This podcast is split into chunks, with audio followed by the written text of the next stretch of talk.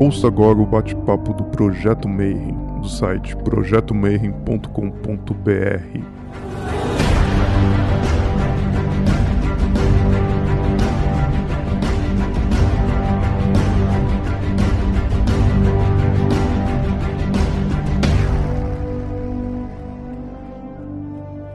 Bom dia para você que é de bom dia, boa noite para você que é da boa noite, boa tarde se você acabou de receber aí a notificação do YouTube para mais um bate-papo Mayhem.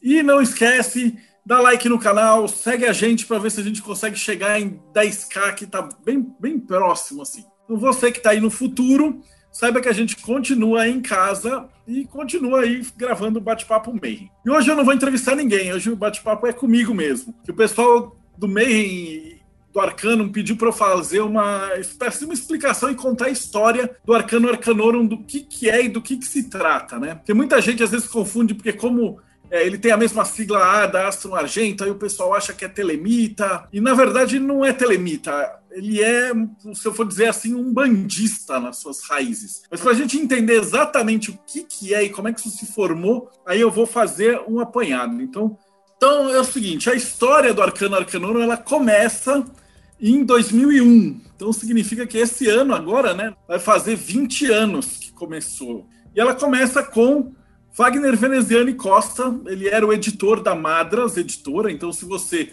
lê livro de Umbanda ou livro esotérico ou livro de satanismo, de tudo que for coisa mística, você conhece a editora Madras, né?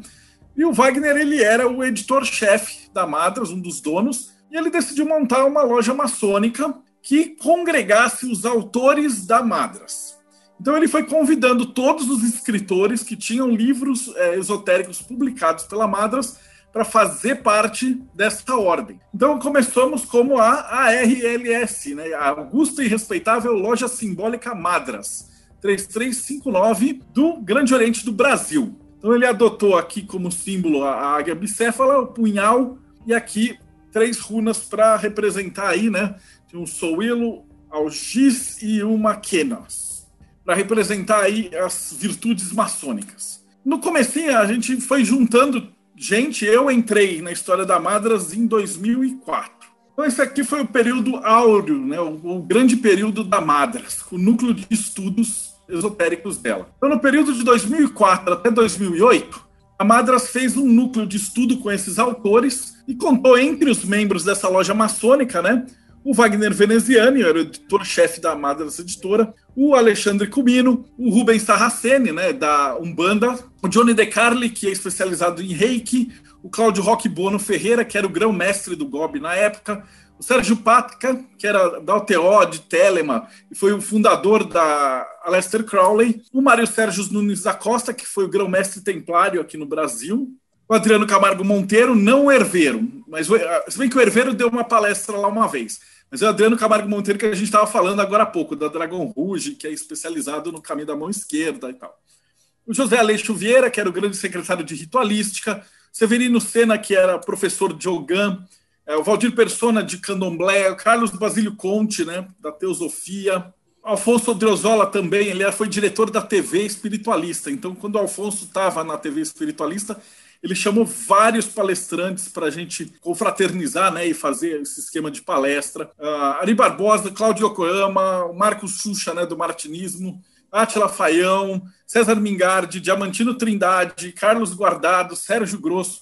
Então, vocês reparam que, assim, tipo, todos os caras que já tinham uma praxis gigante de magia faziam parte dessa ordem. E o que, que acontecia lá? Bom, entre os membros da Madras, a gente tinha muita gente que era da Umbanda né, e muita gente que participava dos grupos do Sarraceni, principalmente das ordens do Sarraceni que faziam o Colégio dos Magos. Então, se vocês já ouviram falar né, da Umbanda Sagrada, ela tem em uma, uma vertente que é religiosa e uma vertente que é de estudos para você aprender a fazer a magia. Né?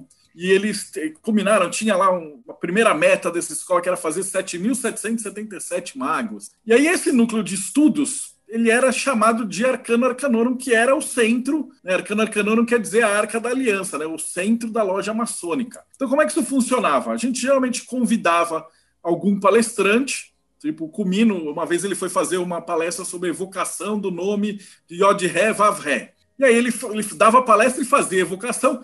E aí nessa loja maçônica e convidados você tinha aí toda essa galera que eu falei. E aí a gente perguntava e tirava dúvidas e observava por vários pontos de vista diferentes. Então se teve um lugar que pode ser sido chamado de Golden Dawn brasileira, foi essa loja nesse período.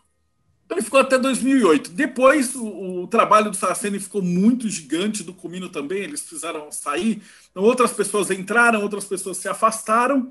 E nesse meio tempo a, a Madras decidiu trazer aqui para o Brasil as lojas de aperfeiçoamento maçônico. Então a grande loja dos mestres maçons da marca, da Nauta da Arca Real, é, o grande capítulo dos maçons do Arco Real, é a Ordem dos Cavaleiros Templários, a Ordem de Malta, é, entre outras ordens. E ficou uma loja que aos poucos ela foi se transformando, né? Então, de estudos, ela meio que acabou se tornando uma loja política. Então, tem muito grão-mestre, é, pessoal de ordem, a galera dos templários e tal. E aí foi desviando um pouquinho desse, dessa área de esoterismo. E nesse meio tempo, Wagner decidiu fazer um complexo Madras. E aí ele dividiu em várias lojas de estudo. Então, eram as lojas do quê? Dentro da maçonaria, no rito, você vai ter vários ritos diferentes, né? Então você tem o rito adoniramita, o rito moderno, o rito de York, né, que é o, é o, rito de emulação, e vários outros. E aí foram criadas várias lojas dentro desse complexo Madras, cada uma de um rito. E a gente acabou ficando com uma loja que é do rito de York, né, de emulação, porque era um dos mais rápidos de você abrir, e ela é bem calcada dentro da alquimia, então, é muito, muito tranquila de dar palestra. Então, era uma loja feita para palestras. Passou a se chamar Arcano Arcanorum. Aqui a reunião. Então, Arcano Arcanorum ele é fundado aqui em 2014. Ou seja, a gente já estava numa caminhada enorme com isso. E aí veio a ideia, quando a internet surgiu, a gente tinha grupos de estudo e uma das ideias foi passar esses conhecimentos para a galera que estava longe, que estava estudando, ou que queria estudar em casa. Então, meio que calcado dentro do estudo do Colégio dos Magos. Então, a gente tinha um currículo que o Comino ajudou a montar, o Saraceni, o próprio Alfonso. Na verdade, assim, não existia um autor, né? Várias pessoas deram palpite e pitaco. Então, eles escolheram o nome AA, porque o, o Aleph, Aleph ele traz uma conotação de contato com o divino, contato com Deus.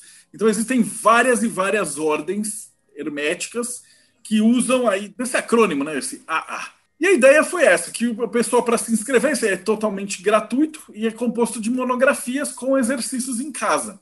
Então existia um e-mail e o pessoal se inscrevia, era mandado as monografias e você fazia os exercícios em casa e mandava o resultado e o, os exemplos né, das monografias preenchidas. Né? Então ele lembra um pouquinho aí a estrutura da SCA e um pouquinho a estrutura da AMORC. Né? Mas nos exercícios do A, como a gente era um grupo muito heterogêneo, a ideia é que você poderia fazer esses exercícios pertencendo a absolutamente qualquer outra ordem. Né?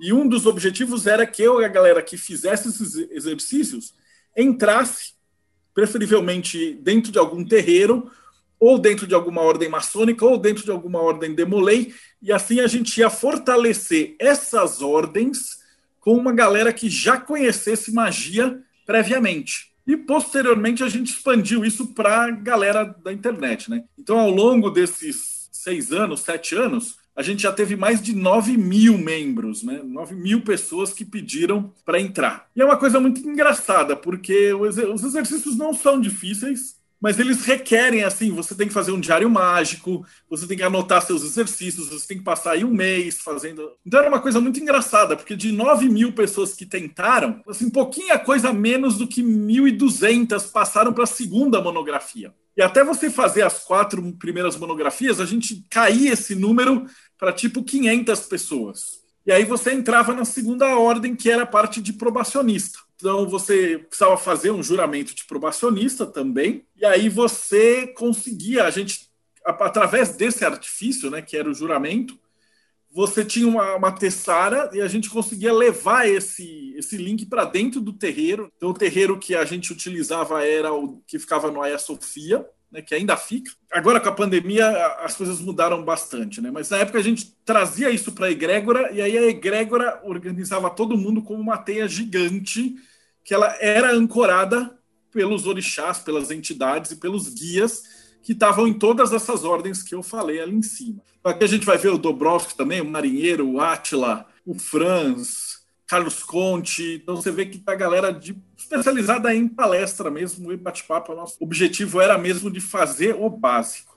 E o que, que aconteceu? Depois, no ano, uns dois anos atrás, dois, três anos atrás, quando a gente teve um probleminha aí de separação entre o Grande Oriente do Brasil, o Grande Oriente de São Paulo e tal, tinha muito membro dessa loja que era coordenador regional do GOSP e acabou ficando no GOSP, e muita gente que por estar ligado com as lojas da Inglaterra acabou ficando no GOB do Grande Oriente do Brasil. Então a loja meio que rachou no meio. E aí a gente, para não ter briga, etc., a gente decidiu que a loja seria desmontada e agora a gente tá, cada um foi para um lado. Então o pessoal tá na Madras de novo, o pessoal tá na, no GOSP, outro pessoal tá no GOB e a ordem ela deu uma quietada. Então como a gente tem tá funcionando agora só pela internet, e coordenando os resultados. A gente usava o, terreiro bastante e agora a gente está fazendo junto dos sabás em relação ao Mayhem. Então, como é que a gente fazia a estrutura, né? Como é que ele é organizado, essas monografias e os graus?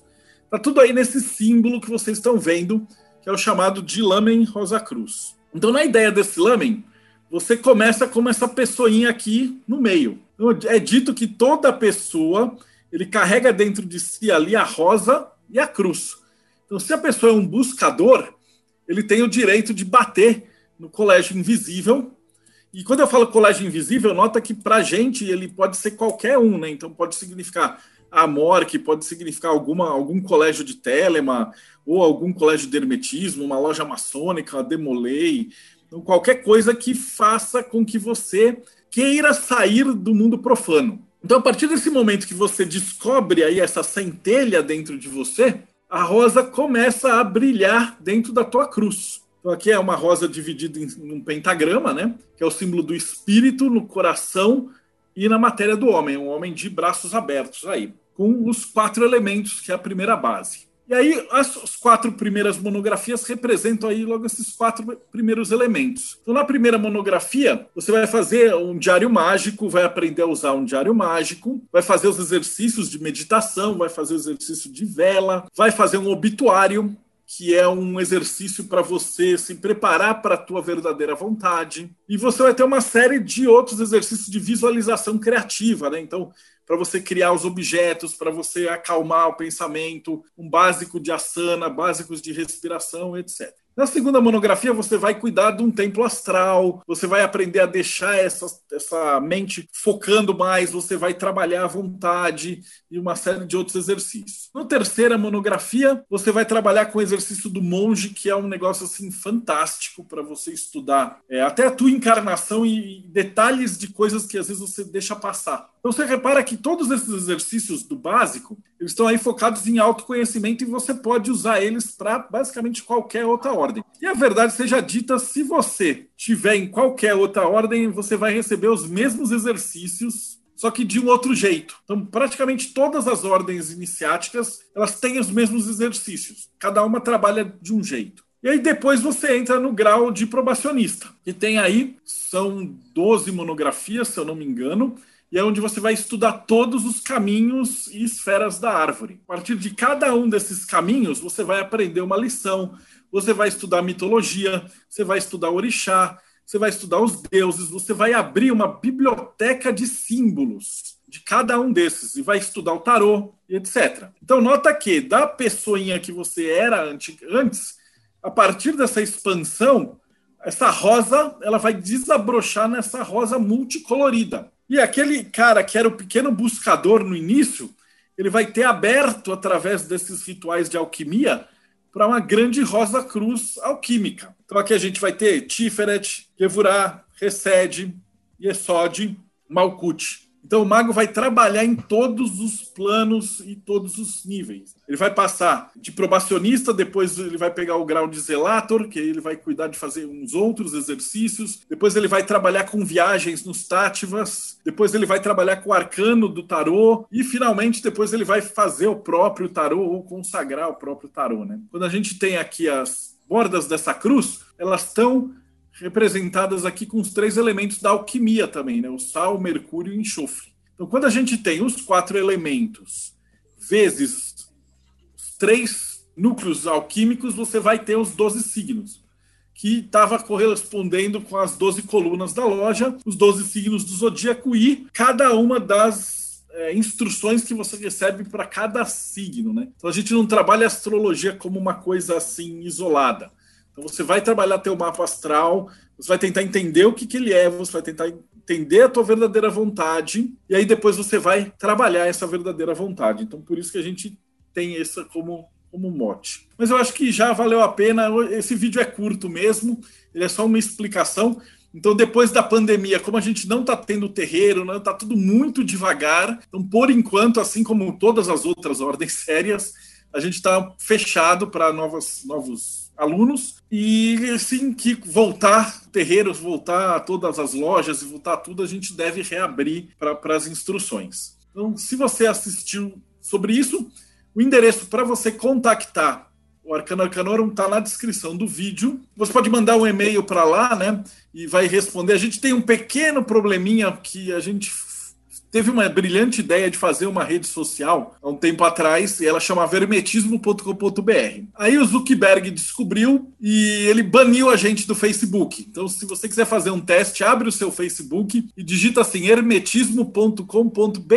Quando você apertar o Enter, você vai tomar um esporro do Zuckerberg. Se você insistir, você vai ter a sua conta bloqueada por 24 horas. Então é nesse nível. E a gente teve um problema também que, por conta da gente ser considerado persona não grata nas essas redes, a gente não consegue mandar e-mail para Hotmail, para tudo que é da Microsoft. Então, se você tem conta no Yahoo, no Hotmail e tal, a gente está tendo um problema para receber e para enviar mensagens. E como a gente é tipo um monte de boomer que tem pouco conhecimento internautico, a gente está com pequenos problemas tecnológicos, mas eu acredito que até o final desse ano a gente deve resolver. Eu acho que é isso. Então, se você acompanhou a gente até aqui, não esquece de assinar o canal, dar like, seguir a gente e até o próximo Bate-Papo Mayhem.